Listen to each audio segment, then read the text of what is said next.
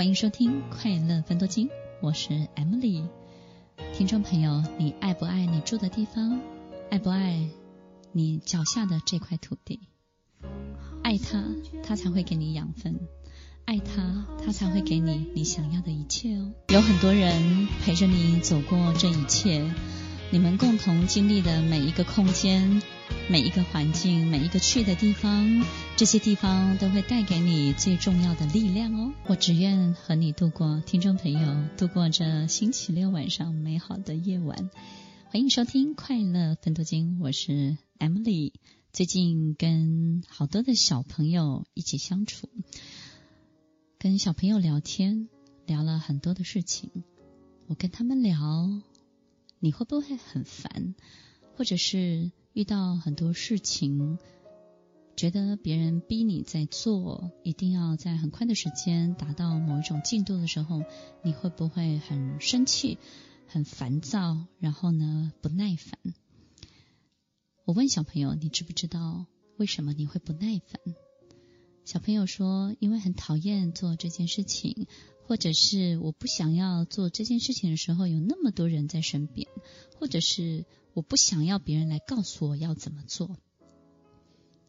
我跟小朋友说，其实你的不耐烦不是来自于你刚刚讲的这一些，你的不耐烦是来自于那一瞬间，你觉得你比这个事情小很多，你驾驭不了这件事情，所以你觉得这件事情很大，大到让你觉得有压力、不舒服，所以你用一种抵抗的心情，这种心情。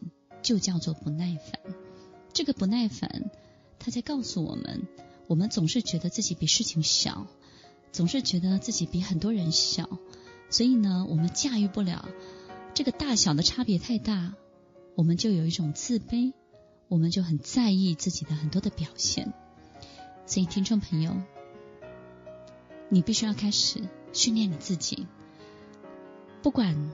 天塌下来也好，不管在我们周围发生什么样的事情，你都要想，嗯，老天爷他给我这个，一定是我刚好可以解决的，一定是选中我这个人，然后我一定可以驾驭这件事情的。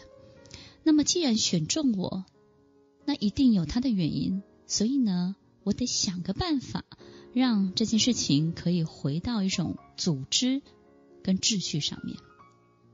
怎么组织它，重新的排序它、排列它，然后让它是有一种全新的秩序在滚动、在循环，然后再 run 每一个环节、每一个细节。你必须要想办法。其实，听众朋友，当你开始练习想办法的时候，你就不会不耐烦了。当你开始知道自己比所有的事情大，比所有的一切大、巨大的时候，你就不会有这种感觉了。我在教小朋友的时候啊，我发现小朋友有一个奇怪的特性。其实你对小朋友好，小朋友不见得会对你好。听众朋友也许觉得很奇怪，有时候我们看到好多的大人很喜欢讨好小朋友，但是大家有没有发现呢？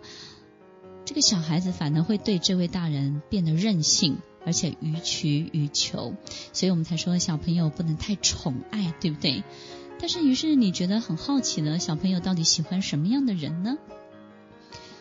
这一两天，我告诉很多的老师，其实小朋友、孩子他喜欢的，他需要的是一个能教会他征服世界的人，能教会他，并且帮他找到方法，让他看到自己有不同表现的人，他就会很崇拜这样的人。